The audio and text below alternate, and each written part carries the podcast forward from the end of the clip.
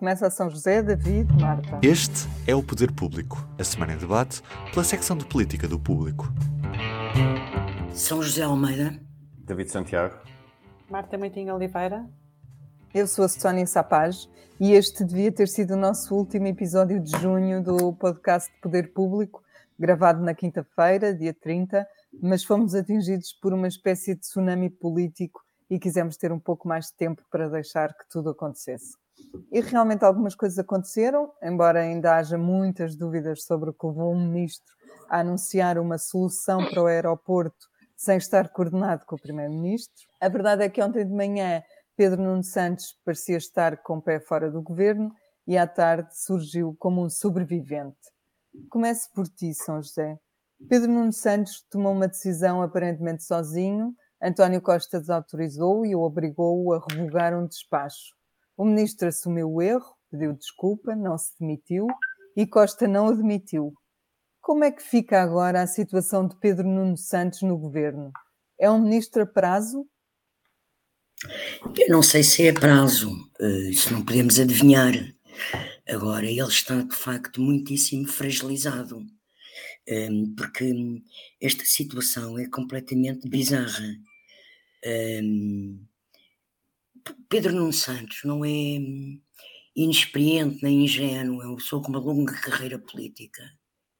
E sabia exatamente as consequências que teria o ato que estava a cometer, eh, a anunciar uma obra de imensa envergadura, com uma alteração da estratégia e desautorizando tudo o que António Costa e o Primeiro-Ministro têm andado a dizer sobre o assunto e a mostrar um tal protagonismo de quem era ele que, que, decidia e mandava e liderava o projeto.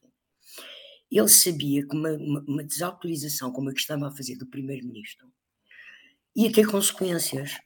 Aliás, o que eu acho absurdo no meio disto tudo é que depois daquilo ter acontecido, nenhum, nem ele se demite, nem o primeiro-ministro demite.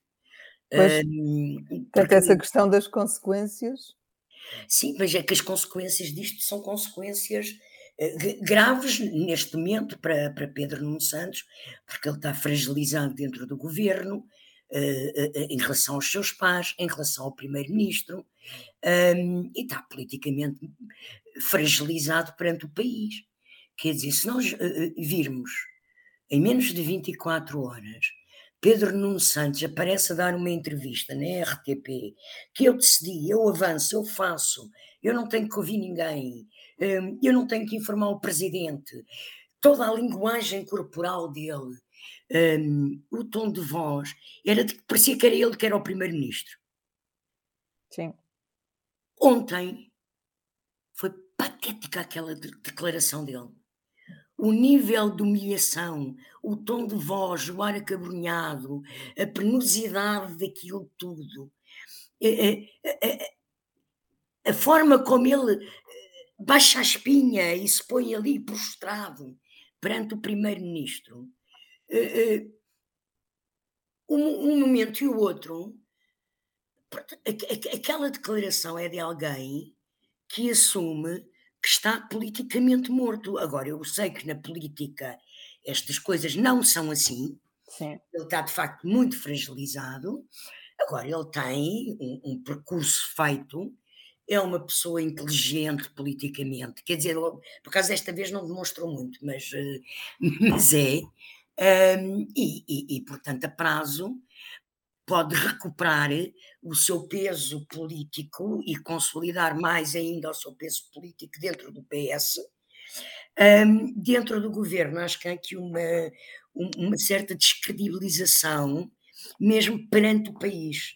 Uh, porque a partir de agora, cada vez que ele falar sobre um assunto, as pessoas vão pensar assim: ele combinou isto com o primeiro-ministro ou está outra uhum. vez a, pôr, a dar o passo em frente? E, e, e também vão pensar outra coisa, não é? Será que é mesmo assim? Ou depois o primeiro-ministro vem e diz outra coisa? Portanto, este caso vai contaminar a imagem pública dele como governante. Isso penso que está. Até porque é uma coisa completamente bizarra.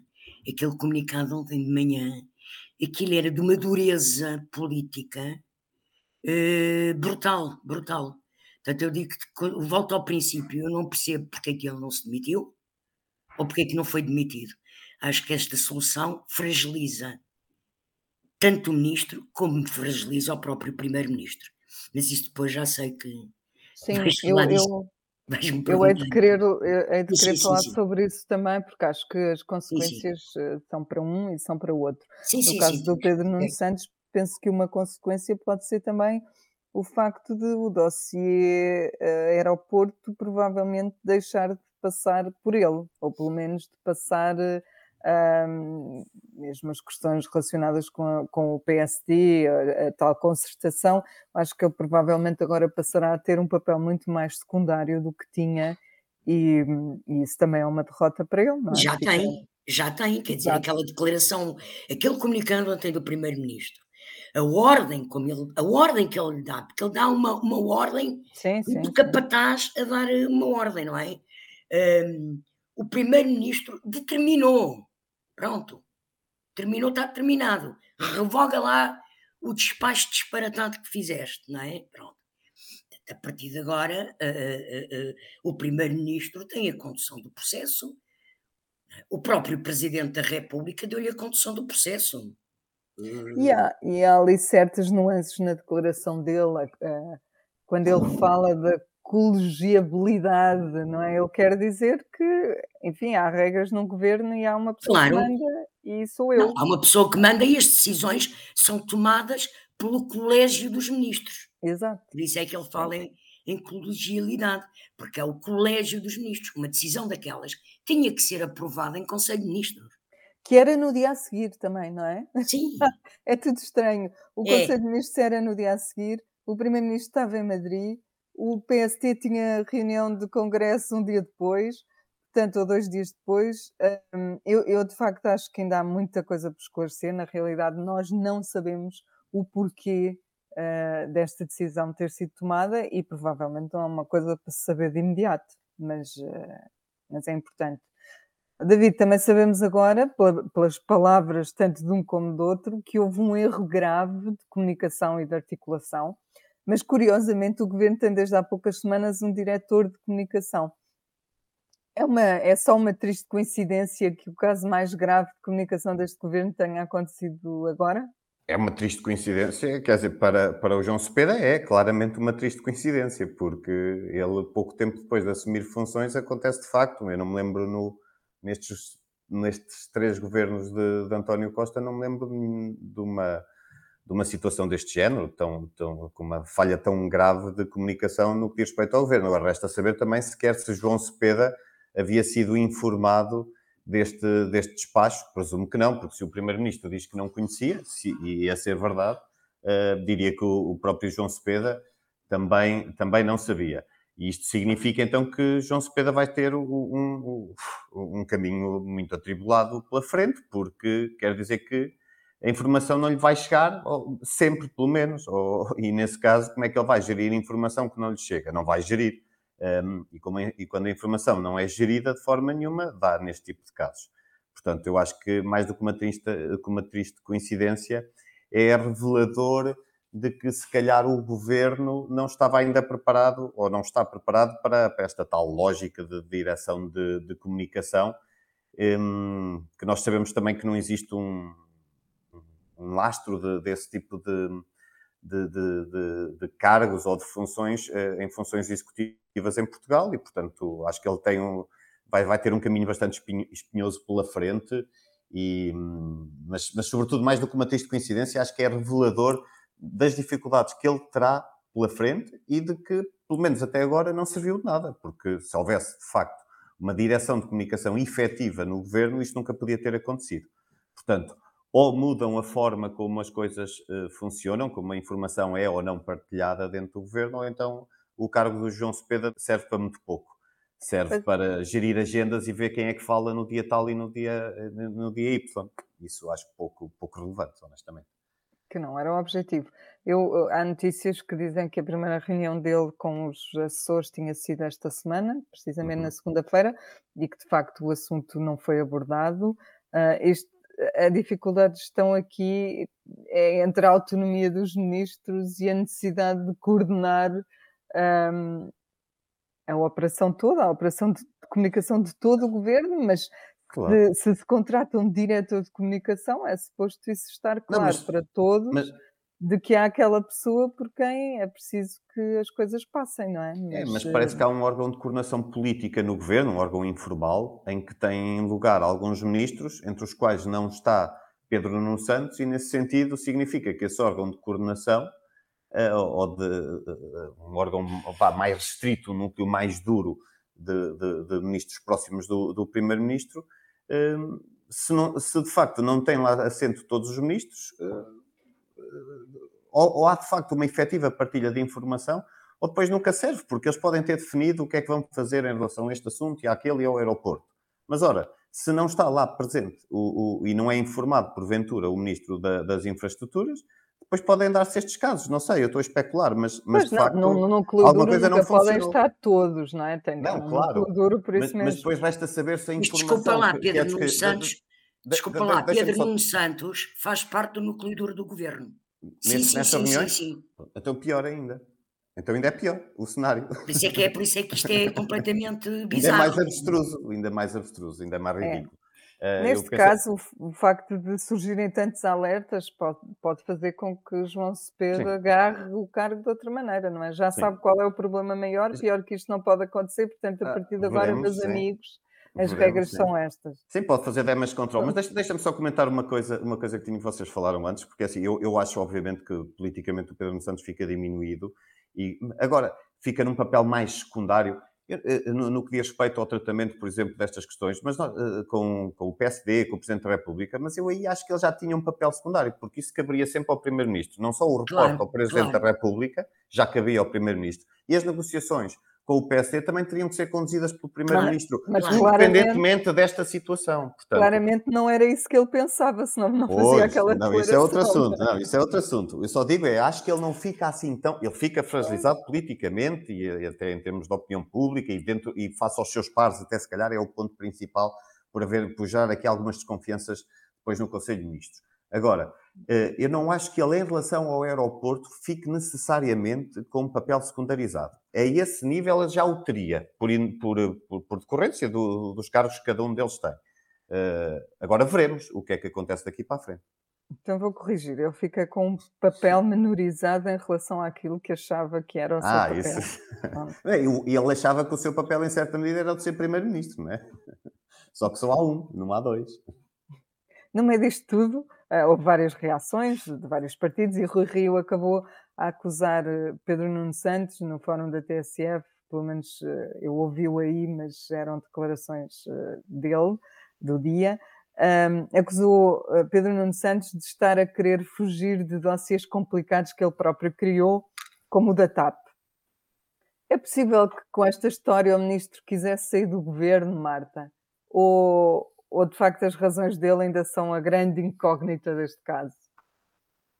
Uh, ontem, quando, quando nós começámos a perceber uh, com, com aquele comunicado do gabinete do Primeiro-Ministro que o despacho, que ele teria de, re, de, revogar o despacho que tinha sido feito no dia anterior, uh, e nós sabendo qual é que é a experiência política que Pedro Nuno Santos tem, eu primeira, uma das coisas que eu pensei foi isso, foi quem faz uma coisa destas quer sair, está a provocar uma saída, está a desencadear um facto para ter uma justificação para sair mas ao mesmo tempo é também um bocado estranho, porque, é, porque lá está, era, era o que vocês estavam a comentar. Ele tinha um papel secundário, fica menorizado, e, eu acho, na verdade, fica menorizado, ficará cada vez mais, e quanto mais tempo ele estiver no governo, pior para ele.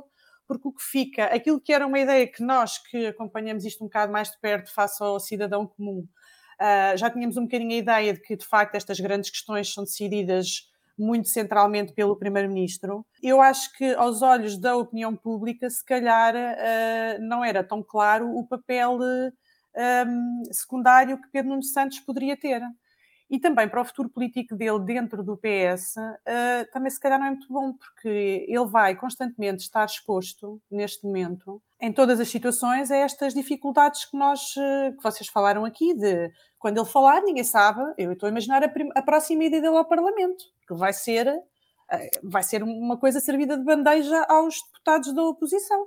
A primeira, a primeira vez que ele falar, a primeira coisa que provavelmente os deputados vão dizer é: olha, mas isto aqui é para levar a sério, coordenou-se com o primeiro-ministro, combinaram ou não combinaram? É que precisamos saber para, para perceber eh, para onde é que isto vai. E, portanto, eu acho de facto que, uh, que ele fica nesta posição, quanto mais tempo ele lá estiver, pior para o futuro político dele, parece-me. Mas, de facto, é a grande incógnita. Porque é que isto aconteceu? Porque é muito estranho uma pessoa com a experiência política que ele tem fazer isto.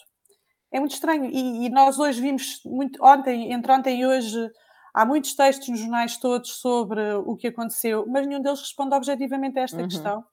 E, e, provavelmente, quando um responder, uh, as, as versões vão andar ali com, com algumas nuances entre umas e outras. Se calhar vamos ter que esperar por um livro de memórias de alguém para saber o que é que, o que, é que realmente aconteceu. Ou vamos Sim, é mais tarde. Agora, eu estou impaciência em relação a um processo que não avança. não é? há, ali, há ali qualquer, ao, ao, mesmo tempo eu também olhava para aquilo e pensava assim: pronto, isto parece assim uma cena de quase imaturidade. Pronto, imaturidade política. Mas ao mesmo tempo, uma pessoa com a experiência política que ele tem é estranho ter um, um pronto, se calhar teve uma, um momento de imaturidade política e se calhar e pessoal, e porque aquilo também tem muito pessoal, que acabou por se refletir neste, neste, neste facto. O facto é que este acontecimento nunca mais. Sempre que se falar no Pedro Nuno Santos, quem é, de onde vem, não sei o quê, este, este episódio eu acho que lhe vai ficar. Nunca mais, sim. Lado, sim, não é? sim. Eles já tinham. Era não fácil uma pessoa lembrar-se de alguns episódios dele. Uh, e eles vão todos um bocadinho ao encontro desta ideia, da, da irreverência, da, da imaturidade, de dizer a primeira coisa que quase que lhe vem à cabeça. Nós ontem, na redação, tivemos a fazer um esforço para nos lembrarmos de coisas, de declarações anteriores dele e lembrámos eh, rapidamente daquela em que, na altura da, da Troika, ele dizia nós não, não pagamos ao, ao, aos alemães, alemães. Estamos, a, estamos a marimar-nos para eles. Agora, de facto, voltou a cair nesse, nesse, nessa esparrela 10 anos depois, Por outro lado, reforçou a ideia de que é uma pessoa de decisões, de fazer, não é uma pois pessoa de enganhar. É a questão é essa. Isto, com o tempo é que nós saberemos. E por isso é que há esses choques também com o Primeiro-Ministro. Nós, também, nós sabemos que o Primeiro-Ministro é um Primeiro-Ministro com um pouco ímpeto fazedor, reformista, é um, é um Primeiro-Ministro que vai gerindo as coisas, vai deixando rolar. E o Pedro Nuno Santos, se calhar, não, não, não encaixa tão bem nesse perfil e daí também haver esse confronto. Pelo menos eu acho que também também contribui, pelo menos, a esse choque entre eles. Eu, eu sei que nos alongamos um bocadinho no tema, mas eu acho que, sendo o tema da semana, também ninguém se importará muito. E São José, gostava de, de te ouvir em mais, duas, em mais duas coisas. Primeiro, perguntar-te se achas que esta mini, mini crise, o nosso diretor chamou-lhe competição de testosterona, uh, pode ter reflexos também para António Costa e quais? E segundo, se Será que Marcelo pediu a demissão do Pedro Nuno Santos? Ele ontem o que disse publicamente foi que o primeiro-ministro é responsável pelos seus colaboradores. Dá a ideia que pode ter havido ali uma conversa que o Costa decidiu. Não, não, não admito. É... O, que é que tu, o que é que tu achas sobre estas duas? Até eu começo pela segunda, que é mais fácil de responder e mais rápido. Eu acho que claramente Marcelo Rebelo de Sousa ontem coordenou-se muito bem com o primeiro-ministro eh, não falou nunca sobre o assunto, disse sempre esperem, esperem, esperem, mas na intervenção que fez no fim do dia pediu a cabeça de Pedro Nuno Santos e pediu a demissão do, de Pedro Nuno Santos do governo. Quer dizer, implicitamente, quando ele diz o primeiro-ministro escolhe os seus colaboradores e é responsável pela qualidade desses colaboradores, está a dizer, olha, veja lá, se percebe que esse senhor não tem qualidade para o manter no lugar, não é? Portanto, acho que claramente Marcelo Rebelo de Sousa um, pôs ao lado Costa, mas pediu a cabeça de Pedro Nuno Santos em termos tão categóricos como fez, por exemplo, com, com Constança uh, Urbano de Souza. Uhum. Um, isso não tenho, não tenho dúvidas, e como fez com o Eduardo Cabrita, para mim ficou claro na, na, na, declaração do Presidente. Quanto às consequências para António Costa, eu acho que vai ter. Eu sei que num primeiro momento, e ontem tive muitas conversas, até tarde na noite, eh, quer com políticos, quer com, com pessoas, minhas amigas, que me telefonaram sobre isto. E a imagem que num primeiro momento eu percebi que passa é que o primeiro-ministro deu uma imagem de determinação, de poder, meteu o ministro no lugar, obrigou a pedir uma, uma, uma, a prostrar-se num pedido de desculpas humilhante, um, apareceu depois como magnânimo que perdoou ao erro grave, mas dizendo que foi um erro grave. Uh, pronto. Um, numa primeira, num primeiro momento, eu acho que a imagem que Costa passa é uma imagem positiva, uh, quase como quando Passos Coelho Uh, pôs, uh, quando, quando, quando o Portas se demitiu e diz que era irrevogável, e o Passo aparece no exercício da autoridade mesmo, a dizer o senhor não sai do governo que eu não deixo. Não é? Pronto. Faz uma remodelação, não sei o quê, até põe o outro só, promove-o para cima, mas no fundo meteu no lugar. Pronto. O que eu acho que aqui assim é, neste primeiro momento, a imagem que passa é esta. Agora, a imagem profunda que dá é de uma enorme desconsideração de um primeiro-ministro que não é respeitado por um ministro, um primeiro-ministro que vai para uma cimeira internacional e que nas costas dele o, o, o, ministro faz o que quer e lhe apetece e arma-se em primeiro-ministro. Portanto, é de uma falta de, de, uma fragilidade também de António Costa, uma imagem de fragilidade, eh, de, de, de falta de autoridade perante os seus ministros e, e, e, que lhe faltam ao respeito. Eu, eu, eu não sei, mas uh, imaginemos como é que é, uh, como é que fica a autoridade de António Costa se a moda pega. Se a moda pega, se de repente Marta Temido começa a tomar decisões sobre a Covid ou sobre as maternidades e as urgências de sua alta recriação sem se coordenar com o Primeiro-Ministro. Quer dizer, uh, uh, uh, eu neste momento não sei o que é que os outros ministros, pensam, não é? Como é que estão a olhar para o Primeiro-Ministro? Pois é, é Então eu posso fazer isso. uma coisa destas e não sou demitido logo, em direto, na hora. O que é que é mais grave para se Deixe, fazer, Deixe-me é? experimentar, não é?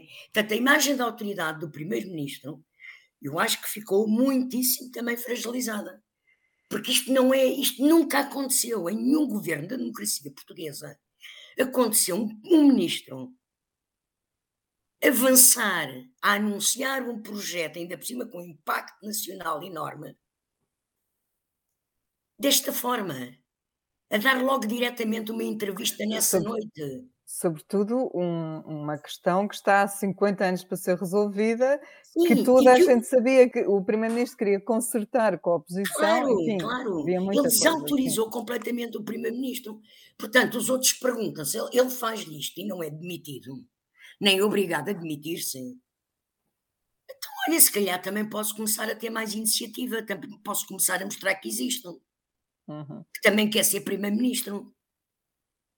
Há quem diga que Costa está demasiado ocupado com as rondas europeias e com Sim, as faz que o António Costa anda muito fora, muito fora, muito fora. Eu sei que há SMS e WhatsApps e telefones, eh, mas penso que era bom que a curto prazo o primeiro-ministro começasse a estar mais em Portugal e a dirigir mais ele os conselhos de ministros.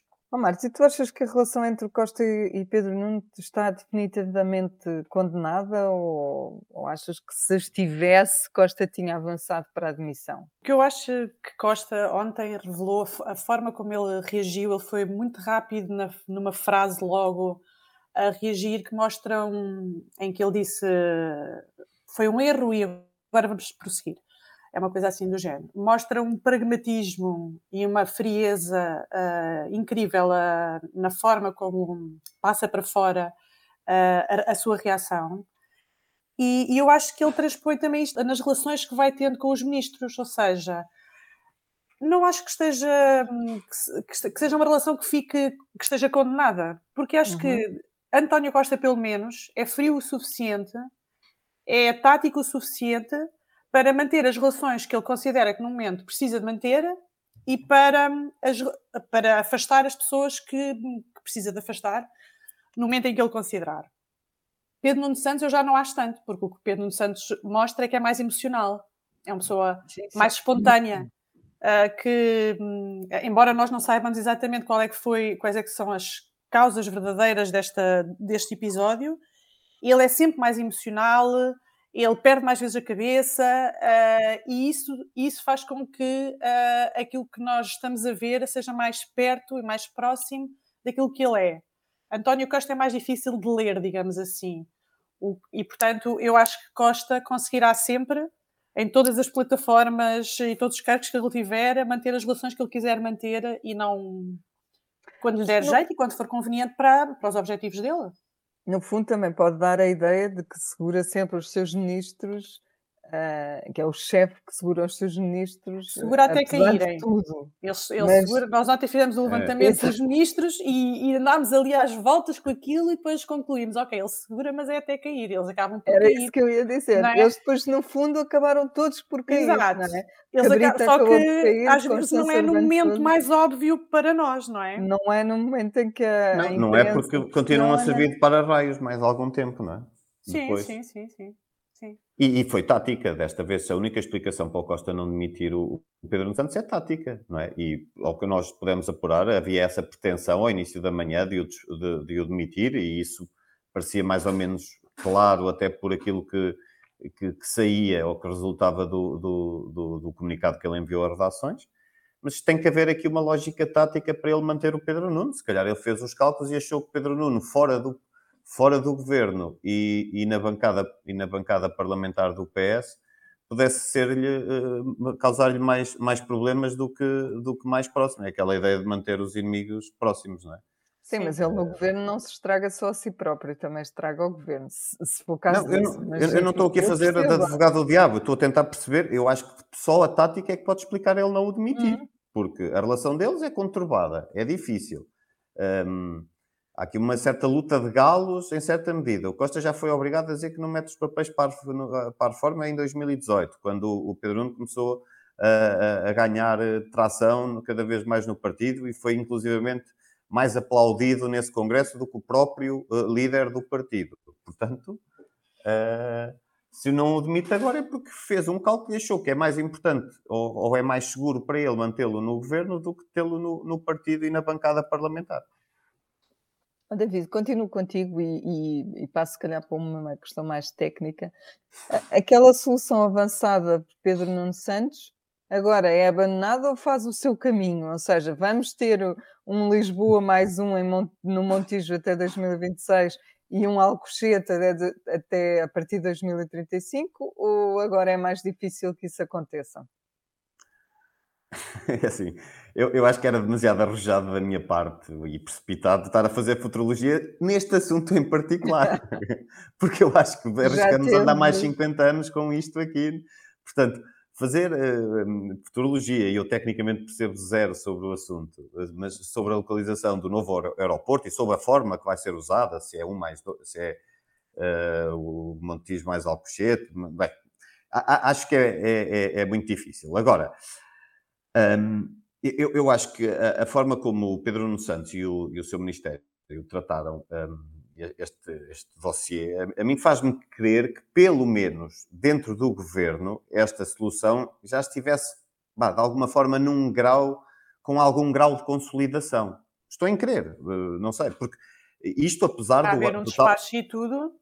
Pois, eu acho é que não isso, foi porque... só uma daquelas uh, conversas, vá, que, exato, que anunciam uma solução, não é? Houve, uma, um despacho. Houve, houve, um despacho, portanto, esse despacho, apesar de ter sido à revelia e sem ser comunicado ao Primeiro-Ministro, eu não acredito que esta solução não tivesse já sido muito discutida Falada. dentro do governo. Acho que, acho que é impossível, porque se assim não fosse, o, o Pedro Nuno Santos não teria só agido de forma completamente imprudente, tinha sido absolutamente irresponsável.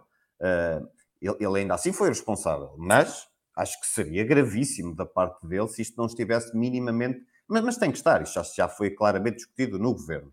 Eu estou, inclusive, veremos, mas estou em crer que esta solução do Montijo Alcochete um, acabará por ser a solução que o António Costa vai apresentar na conversa que tiver com o Luís Montenegro. Já Pode não, não ser a única. apresentar, já. Exato, exato, exato. É só levar o despacho. Basta levar o despacho. Mas, mas eu acho que, que, pode até apresentar outras, mas acho que aquela que vai ser apresentada como a mais viável será esta. Estou em crer. Se assim não for, quer dizer que o Pedro Nuno Santos teve um delírio. Uh, não só foi responsável, como teve um delírio. Responsável e maturo teve um delírio. Exato, isso é. Eu não acredito nisso. Eu, sinceramente, não acredito nisso. Portanto, acho que há margem para fazer caminho, mas não arrisco dizer que será esta a avançar, porque ninguém pode arriscar. No país em que estamos, uh, uh, a forma como o próprio Luís Montenegro tratou o assunto quando foi abordado sobre o aeroporto, a forma como quis sacudir a água do capote, basicamente dizer, ah, estão-me a tentar entalar para assumir uma posição sobre o aeroporto, para depois eu me prejudicar, então mais vale dizer que isto é incompetência do Primeiro-Ministro. Essa forma, eh, como ele reagiu, a mim, no meu entender, é um bocado ele próprio tentar desresponsabilizar-se uh, uh, nesta matéria. E, portanto, eu acho que isso também não augura nada de bom no que diz respeito à consciencialização de uma de uma única solução ou de uma única fórmula para se avançar no aeroporto. E daí que esteja disse, não, é, não está muito longe do que disse Pedro Nuno Santos, não é? Exatamente, exatamente, exatamente. Mas isso é a minha interpretação também, a forma como Luís Montenegro tratou o assunto. Obviamente ele não tinha que dizer o que é que eu defendo, isso claro que não. Mas também não, não precisava de atacar logo o Primeiro-Ministro com isso, porque sabe que este é um problema que não diz respeito a este governo, diz respeito ao país há 50 anos. E, portanto, acho injusto, inclusivamente, da parte do, do Luís Montenegro, ter colocado o ónus desta forma no Primeiro-Ministro. Agora, também acho que, porventura, o Pedro Nuno Santos já quisesse ter avançado mais há mais tempo e não tenha feito porque o Primeiro-Ministro tem colocado o travão. Isso seja uma explicação pois, para aquilo que sucedeu. Não sabemos, não sabemos estamos a especular. Há ali, uma, há ali uma questão que António Costa às tantas diz na declaração que sabe que isto não pode ser uma coisa muito rápida, porque o PSD tem um novo líder e isto é uma coisa que leva tempo e o, o novo líder vai precisar de se afirmar por oposição ao PS e, portanto, tem noção de que isto não é uma coisa para ser decidida rapidamente. Mas Marcelo Rebelo de Sousa, na declaração que faz, põe as suas três condições e uma delas é que seja uma decisão rápida. Portanto, vamos ver ainda como é que isto. Como é que isto Marcelo Rebelo de Souza já tinha dito que queria uma solução isso, para o aeroporto sim. no mandato dele. Uhum, pois, uhum, não, mas no uhum. mandato dele não é rápido, não é? Rápido. Ah, isto, o tempo, quanto tempo que isto demora. Eu acho que se sim, isso ficar definido durante ainda este mandato do, do, do é Presidente ótimo. da República, eu acho que para o país já é muito bom, tendo mas em repara, conta o, o, Montijo o... era suposto nestas, nesta lógica estar a funcionar em 2026, ainda é o mandato do governo, portanto. Não será o do... Mas era funcionar já. Sim, sim, sim. Não era. Enfim, sim. vamos ver. Isto, isto aconteceu tudo uh, ontem, ou seja, um dia antes do Congresso do PST, que começa hoje, e que era o partido que António Costa queria ouvir para, para consertar a solução do aeroporto. E vai com certeza servir a Luís Montenegro a partir de hoje para criticar o desnorte do governo, para criticar a desarticulação do Executivo. Mas, pelo que se percebe, Costa continua uh, a pretender receber Montenegro para falar uh, sobre o aeroporto a seguir ao Congresso. São José, depois disto tudo, destes cenários todos que nós traçamos, como é que tu imaginas a reunião entre Costa e Montenegro? Achas que o PSD vai surgir mais reforçado por causa da, da confusão? Eu acho que o PSD sai claramente reforçado desta confusão, não é? Porque hum, esta confusão hum, fez com que o Primeiro-Ministro, até no comunicado que emite logo de manhã a dizer eh, que determinou que o Ministro revogasse o despacho, ele reafirma que a decisão será tomada em consenso com a oposição sobretudo com o principal partido da oposição. Volta a dizê-lo nas declarações que faz à tarde, e o Presidente da República faz questão também de reafirmar na sua declaração que a decisão tem que ser consensual, eh, politicamente consensual. Como é óbvio, não é? Portanto, o protagonismo do PSD nisto é grande um, e tem que ser, as grandes obras têm que ser decididas pelos dois principais partidos. Um, e, e, e, creio uh, que Montenegro pode ter aqui assim uma oportunidade de marcar uma diferença grande uh, em relação a Rui Rio no que é um, um, a imagem que passa para o país de um líder que decide em função do interesse nacional, que negocia políticas, sim senhor, mas em, em, em função do interesse nacional. O Luís Montenegro pode ter aqui assim, um palco de, como líder da oposição, agir como estadista, uh, que tem uma noção do que é a missão de um político nas questões de Estado. E, e, e espero que ele não perca essa oportunidade uh, com respostas táticas, como a que falámos há pouco, que deu primeiro a achar que isto era uma indecisão do, do, do, do governo, porque ele tem a obrigação de saber que se isto não foi logo decidido em 2018, quando Rio uhum. uh, uh, tomou conta do PSD, foi porque uhum. Rui Rio decidiu defender, Uma quer dizer, na altura Costa herdou, que é o PS que tradicionalmente defendia Alcochete, para acelerar a situação, António Costa aceita o que estava preparado pelo governo de Passos Coelho no Montijo, porque na uhum. altura Alcochete seria uma obra muito cara e, e, o país, no momento da intervenção da Troika, não tinha dinheiro para isso. E, uhum. portanto, Estava ligado à Sócrates. Pronto, uh, uh, uh, optou-se por, por, pelo Montijo, Costa mantém isso e Rui Rio, quando sobe à, à liderança do PSD, decide começar, não, eu agora quero Alcochete. Pronto. Pois é, a questão é mesmo essa, é que o PSD é errático neste assunto também. É, pronto, não? quer dizer, e portanto, eu espero que Montenegro não volte a ter uma resposta como a que teve eh, quando Costa anunciou que estava à espera que ele tomasse posse para debater este assunto e outros, não será só este, serão outros assuntos também. Um, e que, pronto, tenha mesmo, e penso, porque, até porque neste momento, depois desta situação toda, depois do que o Presidente disse, a solução vai ter que ser mesmo consensual. Aliás, não há outro modo de ser, mas para a percepção pública, neste momento, Montenegro cresceu uh, no protagonismo que tem que ter nesta questão. E ao mesmo tempo, eu não, não consigo imaginar uma solução que deixasse menos margem a Luís Montenegro. Porque esta solução, na verdade, é tem uma parte de Passos e uma parte de Rio, não é? Portanto, ele nem sequer é obrigado a escolher entre um e outro. Tem Montijo e tem Alcochete. Tem os dois. Uh, não sei que margem de manobra lhe vai sobrar muito, a menos que não seja é esta a solução Ota. proposta. Ota. Exato. Ficamos ainda mais tempo. Uh, suponho que nem só de, de, de aeroporto vai, vai viver o congresso do PSD. Aliás, Montenegro está a guardar um segredo muito bem guardado que tem a ver com a equipa, não se tem sabido muita coisa. David, que expectativas tens? Esperas uma renovação total, incluindo geracional, ou não é por isso? Eu acho que haverá uma renovação e basta olhar para os nomes uh, que, que, deverão ter lugar nos órgãos e que terão maior preponderância, preponderância política, independentemente de, dos órgãos em que fiquem ou não, uh, para perceber isso mesmo.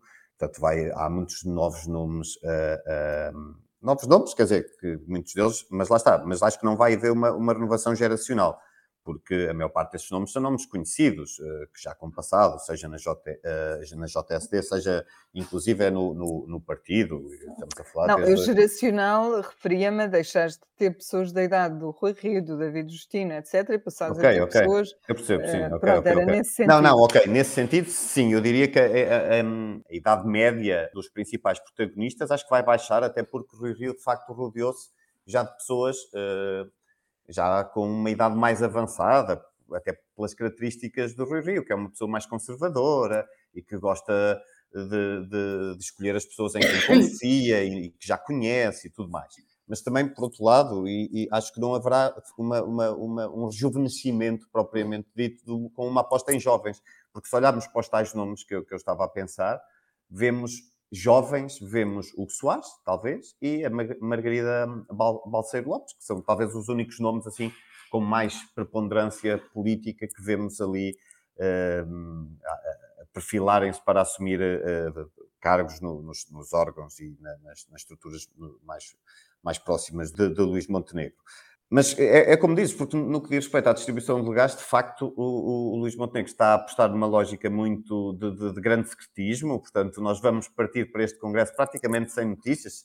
Imagina-se que, que, será o Soares, porventura, o secretário-geral, o assessor José Silvano, uh, há mais um ou outro nome a surgirem. Pedro Duarte no Conselho Pedro Duarte, no, sim, a substituir Miranda Sarmento, que por sua vez uh, já é, esse sim, candidato a, a, líder parlamentar. E é engraçado que, que Miranda Sarmento, apresentado como o centeno de, de Rui Rio e ganha o protagonismo com esse epíteto, ele, ele é alguém com, que tem vindo a ganhar, obviamente, também experiência política e, e dimensão política, mas não me parece um tribuno propriamente dito para assumir a função de, de líder parlamentar. Ele, ele sim, que era um técnico uh, e que estava à frente do, do Conselho Estratégico Nacional e que, pelas pessoas com quem eu fui falando ao longo destes anos, fez de facto um bom trabalho. Era alguém muito capaz para, para gerir este tipo de, de processo. E não deixa de ser engraçado que ele sai do lugar, para, talvez onde, onde as características pessoais e profissionais dele Uh, talvez fizessem mais. É, é, ah, e, sai e, do lugar onde eram mais. Sim, sai do lugar onde, onde fazia mais sentido e se calhar vai para um lugar onde essas características não são muito assim tão relevantes. Uh, não é? Uhum. E, e, pronto, acho que vai Mas ser. Mas olha, por outro lado, eu acho que pode ter uma vantagem. Pode ter uma vantagem. Isso, sim, sim. Eu, também eu, acho eu, isso da, da, questão da oratória, mas é, tem uma Eu acho que pode ter uma vantagem de ir aos assuntos eh, de, específicos Exato. e ter capacidade fazer, técnica para debater. É, ele, tem, ele tem toda aquela questão de. Ele tem liderar o Conselho Estratégico Nacional, portanto, ele conhece todas as propostas de todas as áreas. E uhum. uma das imagens que ficou colada ao PST nos últimos tempos foi que o PST não tem propostas, não tem ideias ele, se há pessoa que pode conhecer e dominar ali os detalhes de todas as áreas, que é, que é ele, não é? é? É, pronto, mas é isso. Eu, eu, eu, eu acho que estava a pensar no, no, no aspecto mais político, digamos assim, de, de intervenção política, mas de sim, facto, sim. das questões mais técnicas, acho que aí sim ele poderá ser uma mais-valia uh, e talvez ser compensado depois com intervenções mais políticas por, outras, por outros parlamentares que estejam no, no grupo. Acho que, que poderá ser, ser por aí. E, e, pronto, sim, acho que também já estamos a, a, a chegar perto do fim, portanto, vou, passo, sim. Passo, passo só, queria, só queria também, não queria deixar de falar um bocadinho em Rui Rio e perguntar à Marta se, o que é que sabemos, no fundo, sobre o futuro de Rui Rio. Fica na Assembleia até quando? Reforma? Se tem planos políticos na, na manga? Pode ter? Marta? Ele parece não saber assim muito bem. O que, o que nós percebemos do. Portanto, ele ficará até setembro no Parlamento e o que nós ficámos a perceber das conversas que a Margarida Gomes teve com ele e que, e que publicámos hoje é que hum, ele ficou um bocado vacinado com esta, com esta questão da, da, da experiência que teve agora como líder do, do PSD. Ele usa mesmo esta expressão que ficou vacinado. Uh, e fala em não assumir assim tão cedo um cargo, um cargo político. Portanto, vai, -se, vai parece que vai descansar. Ele, depois, ao longo do texto todo e das conversas que ela teve com ele, é muito perceptível que para ele a questão da idade, a idade é uma questão já para ele. Ou seja, ele a certa altura diz: se eu tivesse 50 anos, eu agora podia pensar, eh, pronto, no que é que ia fazer e tinha que tomar uma decisão assim muito estruturada. Agora, quer dizer, eu tenho a minha carreira feita, ele não vai agora inventar a roda, não é? Não vai Sim. agora eh, fazer uma coisa completamente não, diferente. Ele tem 65 anos. Isso. É verdade, é verdade. Dá a sensação que ele está hum, acho que ele vai decidir, descansar e decidir o que é que vai, o que é que vai fazer, sim, sim. Bom, não vamos concluir, apesar de já, de já estarmos, já irmos longos no, no podcast, não vamos concluir sem o habitual público e notório. Então, José, David, Marta, querem avançar com os vossos? Posso avançar. Um, o meu é o facto do Presidente da Assembleia da República ter rejeitado, não ter aceito, não ter admitido o projeto de lei eh, do Chega, eh, que queria instituir a prisão perpétua em Portugal em algumas situações. E, e, e, eu escolho isto porque isto mostra, de facto, portanto, é evidente que fez bem Augusto Santos Silva em rejeitar o projeto, mas isto, isto mostra que, de facto, a atitude provocadora de André Ventura permanece Uh, embora ele tenha muita mania agora de ser ele o defensor das regras parlamentares, o que é facto é que, como o próprio Presidente da Assembleia explicou ao público, para quem não soubesse, há um artigo na Constituição 30, que diz o seguinte: não pode haver penas nem medidas de segurança privativas ou restritivas da liberdade com caráter perpétuo ou de duração ilimitada ou indefinida. Portanto, penas restritivas da liberdade com caráter perpétuo são proibidas pela Constituição. Portanto, André Ventura, de certeza que leu a Constituição. Ele sabe perfeitamente porque já não é a primeira vez. Já não é a primeira vez. Portanto, ele insiste no desrespeito da Constituição e a fazer uma coisa que é quase um, um, golpe de Estado constitucional no Parlamento. Apresentar isto no Parlamento é uma provocação. E Bom. é pena, é pena que continue com este estilo. Vamos seguir, David. Eu, o meu público notório é basicamente uma, uma, uma, notícia que veio, entretanto, uh, são duas, é um conjunto. Ou seja, Portugal, uh, tendo em conta a quebra do PIB, assim como boa parte dos países da União Europeia, eu não, não fiz o levantamento, mas diria que até uh, todos, ou quase todos, terão direito a mais dinheiro do, do, para, para os seus planos de recuperação e resiliência. Um, isto tendo em conta as, as, quebras do PIB provocadas agora pela guerra, é, é, um dos efeitos, digamos assim, entre aspas, muitas aspas, obviamente, positivos desta guerra na Ucrânia. Será que haverá pelo menos mais dinheiro do PRR para, para, para distribuir pelos países? Mas, por outro lado, aquilo que se sabe e que tem, vindo, tem, tem, tem, tem surgido é que há um movimento que começa a crescer com o objetivo de tentar alongar para lá, de, de estender para lá de 2026 o prazo para a execução do PRR e parece que a Comissão Europeia e Bruxelas mantêm-se, portanto, muito inflexíveis ainda no que diz respeito a, man a, manter este prazo. E ora, nós, por outro lado, também temos vindo a saber que eh, continua a haver dificuldades de execução dos fundos europeus em Portugal, em particular do PRR, e, e portanto, eh, agrava-se aqui o risco de nós não termos capacidade eh, para executar eh, a plenitude dos fundos, ou até ficarmos bastante aquém dos fundos, estou a falar do PRR em concreto, não estou a falar de fundos estruturais, são, são fundos extraordinários, e, e, e, nós não teremos, se calhar, essa capacidade. E, e é, é, é, muito. É, é, é, lamentável perceber isso quando andámos durante dois anos a garantir que íamos conseguir e agora começa-se a perceber que há muitos atrasos e que há muitas dificuldades e muitos avisos por a serem repetidos e relançados. Pronto, uh, acho que é, é, é, é, preciso o governo, de facto, tomar conta desta situação de uma vez por todas. Marta. Olha, o público notório que eu escolhi esta semana é sobre uma, uma história que nós contámos mais no início da semana e que agora já parece muito longe, que é. Um, que, que, reflete um bocado o facto de quando, um, quando é decidida uma política pública, aquilo pode ter impactos durante muitos anos. Uh, em 2011 acabaram com os governos civis, uh, terminaram, e isso ainda se reflete hoje no facto de haver deputados que não conseguem ter um espaço para, no, no distrito que representam, receber o, as pessoas que neles votaram e que querem falar com eles. E há um dia próprio para isso, que é a segunda-feira, e eles eh, não conseguem. E a história que nós conseguimos apurar de um deputado da Guarda é que chegou a haver reuniões em cafés, hotéis, apartamentos alugados. Iam rodando para ajudar a economia local, não é? Exato. E, e, portanto, são estas soluções depois eh, criativas que se encontram para resolver estas situações, destes efeitos dominó das políticas públicas ao longo dos anos. Bom, ficamos por aqui agradecendo aos que ficaram connosco até ao fim uh, e com a certeza de que só no futuro, talvez próximo, saberemos exatamente os motivos para a crise que hoje nos tomou aqui tanto tempo. Na próxima semana veremos que comentários conseguimos acrescentar eu, da minha parte, já não estarei cá para a semana, vou de férias e volto em agosto. Imagino que, entretanto, o podcast interrompa durante o verão e, assim sendo, da minha parte, até setembro, se não for antes. O público fica no ouvido.